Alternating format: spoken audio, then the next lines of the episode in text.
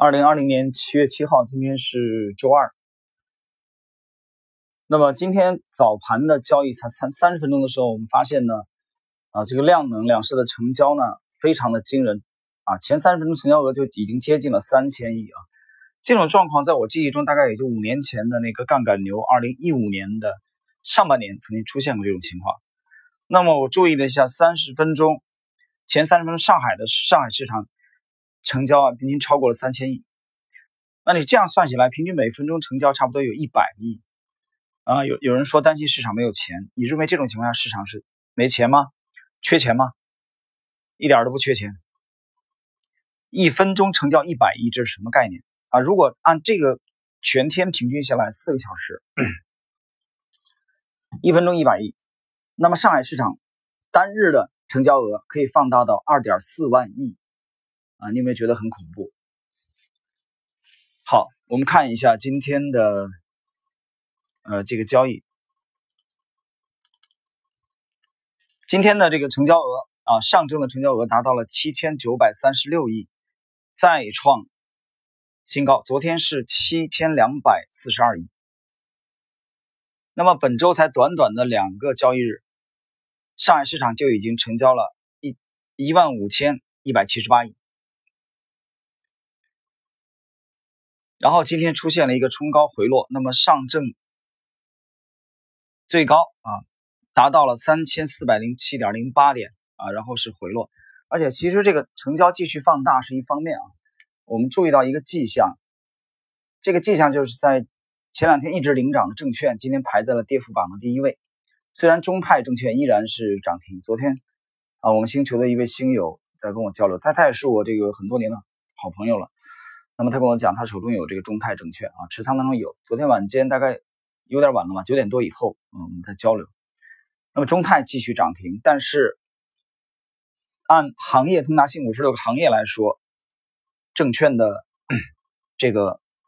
排在了跌幅榜的第一名，包括它的龙头中信证券啊，今天没有这个，今天是出现了百分之一点三一的下跌，连续两个涨停以后啊，今天没有涨停。旅游中国中免。啊，那个超级题材的免税，中国中免就原来的中国国旅，今天也是下跌了百分之四点二九，而且也放了天量。房地产啊也回落了，房地产两个龙头，一个是金地集团，今天跌了百分之二点九八。我们再来看它另外一个龙头保利地产，保利地产跌了百分之一点八三。银行今天也是下跌的。啊，银行股，银行股，青农商行是涨停，啊，连续的这个涨停。银行股今天只有一个涨停的，啊，大部分银行股今天都是下跌。所以连续五天的这种狂热啊，在今天成交金额继续放出来，而且早盘呢继续攻击三千四百点，啊，都已经突破了三千四百点的情况之下，出现了冲高回落。而且之前的非常狂热的领涨的证券啊，金融今天都出现了回调。那么我们讲昨天昨天晚间啊，我在知识星球半不红的专栏啊，我发了一个啊，昨天下半天吧，下午我发了一个随笔，这个随笔只有两个字啊，这两个字就是有种啊，北方人喜欢讲这句话啊，我我这个题目的意思讲的是什么？就是我们认为一定会轮动的，我们不认为权重股这样一直涨飞到天上去，一定会出现轮动啊！我假设了两种情况，第一种，这一波就是一波单纯的诱韭菜的，通过疯狂的推高权重股啊、融资融券的啊这种大量的资金入市，那么这种情况下，那么之前的盘中的这些优质的成长股。他们其中的潜伏的这些主力资金，他们依然会按照之前的他们自己的节奏啊，这是一种情况，这是最坏的情况，对吧？因为你短期内狂了以后，这个市场迅速的降温，戛戛然而止，这个行情就没有了，game over，完蛋了。第二种情况呢，这是一波非常有力度的中级行情，这个中级行情实际上已经突破了在一年多之前。啊，那么乐视投资的江涛对我专访的时候，我谈过的六十月的移动平均线，哎，这已经突破了，前两天就突破了，也突破了我在之前随笔写的，沪指三千一百点之下，我根本不想看指数。大家去看看喜马啊，这么长时间我一直在解读经典，只有这么几天啊，我们才开始对行情啊放了一些关注，对指数放了一些关注。你可以看，在我们这个系列里面，最近几天连续的更新，每天一集的，对吧？三千一百点之下，你看有这样吗？没有。三千一百点之下，我们就是解读经典。然后我们手中持有的成长股，做趋势投资的，我们不需要每天去关注指数，但也就是关注指数从三千一百点被突破以后，我说三千一百点之上，我才开始关心指数。那么现在已经突破了三千一百点，啊，昨天也突破了三千两百八十八点，这个就是在一年多之前，啊，乐奇投资对我专访的时候那个高点。今天盘中甚至一度。突破了三千四百点啊，三千四百零七点冲高到，所以行情是非常狂热的，在这个阶段，但这个时候有些人又走到了另外一个极端啊，他很恐高，他害怕了几年的熊市套了以后，他觉得这这行吗？这行情要完蛋了啊，不踏实，这几天涨完了，行情就没有了。那我觉得这个是典型的钟摆思维，至少我觉得在这个时候马上来考虑市场做头，这个结论得得出来还为时过早。太早了，我觉得你可能，所以我昨天的题目用的是啊，暴涨让你吓破了胆，你太你太恐惧了。我们认为没有结束，至少不会这么快的结束。刚刚我讲了第一种最坏的情况，就是几个交易日啊，短短的一两周之内，这行情结束了，game over，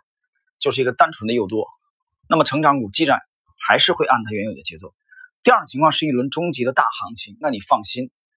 A 股三十一年的行情当中，在我记忆中，没有一轮的行情说高成长股啊，主力吃饱喝足的这些股票不会出现疯狂拉升的，无一例外，每一波都会拉升。果然，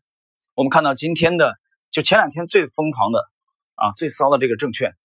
银行、地产，今天熄火了。这个时候，今天的领涨的主导权又回到了。啊，我们手中的成长股当中，我们今天的两个这个科技类的这个持仓啊，一个涨停，另外一个再创阶段性的新高，创实际上已经创历史新高了，两个都创历史新高，其中一个涨停，这说明什么？这个其实我们在昨天的这个啊随笔当中写的是非常有底气的，我最后用了三个排比句啊，有种，有种，有种，大家可以去看看星球的这个解读。所以每一轮行情最关键的就是抓对主线，要判断清楚。在前天，朋友转给我一位在上海的这个做的还是不错的这个呃一家这个私募的这个管理人，我的同行啊，他有个文章啊，他的文章就认为这波行情的主流方向就是低价啊。朋友把这篇文章转给我了，当然我也很尊重他，因为是同行嘛。但是我尊重他，并不代表说就一定会同意他的每一个观点啊，或者说完全赞同他每一篇文章。比如说对这篇文章的观点，我读了以后啊，认真的读完了以后，我觉得我持保留意见。对他这个保留意见呢，